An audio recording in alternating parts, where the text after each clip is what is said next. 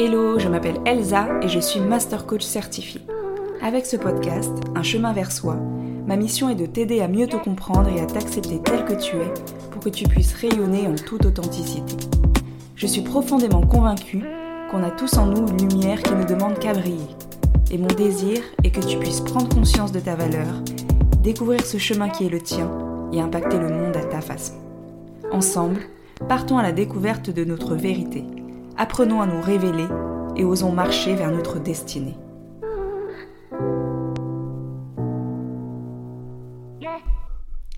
Bienvenue dans l'épisode 3 du podcast. Aujourd'hui, j'avais envie de te parler des émotions. On n'y fait pas toujours attention et il y a pas mal d'idées reçues à leur sujet. Alors qu'en fait, les émotions, c'est hyper important. D'ailleurs, en un sens, c'est grâce à ma peur que j'ai lancé ce podcast. Quand je dis que les émotions c'est important, c'est parce que c'est un des piliers de la connaissance de soi. Mais surtout parce que ce sont elles qui te donnent une direction, qui te poussent vers ta quête. Tu le comprendras au fil de ce podcast, mais les émotions c'est un peu comme un GPS pour nous, comme un guide. Bon, je sais qu'on n'est pas à l'école, mais rien de tel qu'une petite définition pour amorcer le sujet. Dans le dictionnaire de l'Académie française, on retrouve la définition suivante. Une émotion est une réaction affective, brusque et momentanée, agréable ou pénible, souvent accompagnée de manifestations physiques. L'émotion est donc un état de conscience qui peut être agréable ou désagréable et qui entraîne des modifications physiques, qui bien souvent échappent à notre contrôle. Par exemple, quand tu es traversé par une émotion de joie intense, tu vas avoir tendance à rigoler ou à rire en réaction presque malgré toi à un environnement extérieur. D'ailleurs, chose importante à retenir, l'émotion est éphémère. Elle ne dure que quelques secondes. C'est ce qui la différencie d'un sentiment qui va durer davantage dans le temps. On voit déjà ici que le fait de gérer ces émotions est un peu utopique. Certes, certains avec beaucoup d'entraînement y arrivent peut-être, des grands joueurs de poker par exemple, mais bon, pour le commun des mortels, ce n'est pas chose aisée. Alors, ok, c'est pas très glamour, mais l'émotion, elle répond à un stimuli. Autrement dit, c'est un peu comme si bah, on appuyait sur un bouton et paf, d'un coup, l'émotion se déclenche. Suite à cette réaction quasi automatique, tu vas réagir à trois niveaux. Sur le plan physiologique, comportemental et subjectif. Concrètement, imaginons que l'un de tes collègues vienne te voir en plein open space et commence à te crier dessus. Pas hyper agréable, non? Il est probable que face à sa colère, ta propre émotion de colère se manifeste. Tu vas physiologiquement ressentir une augmentation de ton rythme cardiaque, par exemple. Tes muscles vont se tendre. Peut-être que tu vas serrer les poings. Au niveau comportemental, tu vas répondre en élevant la voix et enfin, sur le troisième plan, cela va inscrire une expérience. Cet épisode va rester ancré dans ton cerveau, et à chaque fois que tu verras ce collègue, tu auras probablement un sentiment de colère associé à ce qui s'est passé. Et ce sentiment, lui, pourra perdurer si aucune discussion ou prise de recul n'a lieu. Mais alors, si nos émotions nous arrivent par réflexe, pourquoi parle-t-on de gérer ces émotions? Et finalement, qu'est-ce que ça veut vraiment dire? Alors déjà, je dois te le dire, malgré le titre de ce podcast, je déteste le terme gérer ses émotions. Car il y a derrière ce mot, selon moi en tout cas, l'idée que on peut les contrôler. Pire, que c'est une bonne idée de le faire. Comme si finalement on pouvait un peu se sentir euh, supérieur si on arrivait à gérer ses émotions. Bon, pour le joueur de poker, c'est probablement vrai, mais c'est un cas hyper particulier. En fait, il n'y a rien à gérer, rien à contrôler, mais plutôt à écouter, à apprivoiser. Depuis notre plus tendre enfance, notre relation aux émotions est faussée, et cela a des répercussions sur notre vie d'adulte. Il faut savoir qu'il existe quatre émotions de base, qui sont de l'ordre de l'inné. On n'apprend pas ces émotions. On les vit tout simplement et des recherches ont d'ailleurs montré que peu importe la culture, on réagit tous à ces fameuses émotions de base de la même façon. Ces quatre émotions sont la joie, la tristesse, la peur et la colère. À travers notre éducation, on va découvrir d'autres émotions de socialisation, pour reprendre le terme de Christelle Petit-Colin. On va aussi apprendre en fonction de notre culture, de notre sexe, de notre famille, qu'il y a des émotions qui sont autorisées et d'autres émotions qui sont considérées comme interdites. Alors on va s'adapter, refouler certaines émotions, les remplacer par d'autres. Tout cela, bien entendu, va fausser notre GPS naturel qu'il va falloir re-régler. À la base, nos émotions naturelles ont un rôle bien précis. La joie nous informe que nous sommes entiers, que nous sommes là où nous devons être, et que nous faisons ce que nous devons faire. Elle nous montre donc ce qui est important pour nous. L'idéal à poursuivre en quelque sorte. La tristesse est une émotion qui, elle, est associée à un événement indésirable, à une perte. Elle va provoquer un comportement de repli sur soi. Lorsque nous ressentons de la tristesse, il faut alors se demander quelle partie de nous est en train de se transformer. Car il est nécessaire de quitter cette partie de soi pour laisser place à une nouvelle partie. La colère se déclenche lorsqu'une personne a transgressé une norme qui est importante pour nous. Lorsqu'il y a une atteinte à nos valeurs. La colère s'accompagne souvent d'un sentiment d'injustice. Elle révèle un conflit ou alors une insatisfaction. La colère nous invite donc à rechercher quelles sont les limites, quelles sont les valeurs qui ont été transgressées. Et enfin la peur.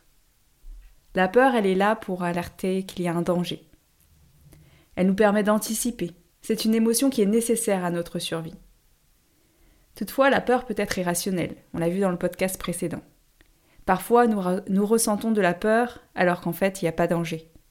Il n'y a pas mort d'homme. Ces peurs irrationnelles sont à l'origine de véritables blocages. Dans notre éducation, nous avons appris des peurs irrationnelles, qui ne sont pas liées avec un danger réel. On peut citer euh, la peur du jugement, la peur du regard des autres, la peur de l'échec, bien entendu, la peur de la réussite aussi, et puis la peur des responsabilités. Quand bien même ces peurs sont irrationnelles, elles sont quand même là, et elles nous freinent dans l'atteinte de nos objectifs.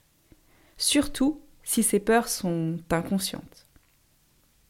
Le message derrière la peur peut être que nous ne sommes pas suffisamment préparés pour une situation, ou alors que nous devons nous protéger davantage. Chacune de ces émotions de base, lorsqu'elles se manifestent, viennent mettre en lumière un besoin. La joie va révéler un besoin de partage, la tristesse, un besoin de réconfort, la colère quant à elle révèle un besoin de justice ou de défendre son territoire, et enfin la peur, le besoin de se protéger et d'être en sécurité. Toutes ces émotions forment une palette de couleurs qui nous est utile. Il n'y a pas une couleur que l'on devrait utiliser tout le temps et une autre qu'on n'utiliserait jamais. Ça n'aurait aucun sens. Pourtant, souvent on considère qu'il y a des émotions positives et des émotions négatives. Sans vous mentir, je suis passée par là. Mais quand on comprend le rôle des émotions, on se rend compte alors que tout ça, c'est. c'est du bullshit. Certes, il y a des émotions qu'on peut considérer comme agréables et d'autres comme désagréables. Si je te demande si tu préfères ressentir de la joie ou de la tristesse, a priori, tu me répondras que tu préfères la joie, ce qui est tout à fait normal. Mais en fait, toutes les émotions, et je dis bien toutes les émotions, elles nous sont utiles. Car elles ont un message à nous transmettre, en fait. Et ce message, il est bon pour nous, même si parfois on n'a pas vraiment envie de l'écouter. Notre éducation et puis la société actuelle nous amènent à pas utiliser notre GPS de la bonne façon. Car on nous fait croire que finalement on n'a pas le droit de ressentir certaines émotions, ou alors uniquement dans des cas particuliers.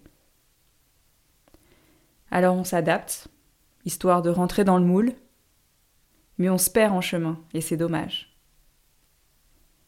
Pendant longtemps, les émotions étaient considérées comme quelque chose de néfaste, comme une faiblesse, il ne fallait pas en parler, il ne fallait pas les montrer. Et le côté réflexion était davantage valorisé, le côté intellectuel. Mais ça commence quand même à changer. Et on démontre de plus en plus que finalement l'aspect émotionnel est bien plus important que ce qu'on pouvait penser, et bien plus présent que ça. Et que cela impacte directement nos décisions, et même notre réussite. Mais rien que sur ce point-là, je pense que je pourrais faire un podcast dédié si ça vous intéresse. Bref, je m'égare un peu. Euh, revenons à nos moutons. Avant de comprendre l'utilité des émotions, j'avais tendance à vouloir réprimer mes émotions négatives, celles que je n'aimais pas ressentir. Pour tout te dire, j'ai même arrêté d'écrire de la poésie parce que bah, j'écrivais que des choses négatives, en tout cas tristes, et je me disais que ça allait m'empêcher d'être heureuse. Alors qu'en fait, c'est tout le contraire. Les émotions négatives que l'on vit, elles sont là pour nous aider à mieux nous comprendre et nous guider sur un chemin qui est plus aligné avec nous. C'est pourquoi, désormais, bah, quand je ressens une émotion désagréable, je ne cherche plus à l'étouffer. Mais au contraire, je lui accorde toute sa place, toute la place qu'elle mérite. Et j'essaie de déchiffrer tant bien que mal le message qu'elle est venue me porter. J'avoue parfois, c'est pas toujours simple. Mais c'est libérateur. Puisque déjà, dès lors qu'on refoule une émotion, en fait, il y a quelque chose de contre-nature qui va se passer. Du coup, cela va nous demander un effort, ça va faire mal. Et pour éviter la douleur, nous, on a l'habitude de refouler l'émotion, alors qu'au final, en accueillant l'émotion, on aurait moins mal. En tout cas, la douleur, elle serait de plus courte durée. Mais tu vas me dire comment on fait pour écouter ces émotions. Je te propose un process que moi j'utilise euh, pour moi-même et aussi pour les personnes que j'accompagne et je t'invite à le tester. Tout d'abord, choisis et décris une situation dans laquelle tu vis une expérience émotionnelle plutôt négative que tu souhaiterais transformer. Donne le plus de détails possible.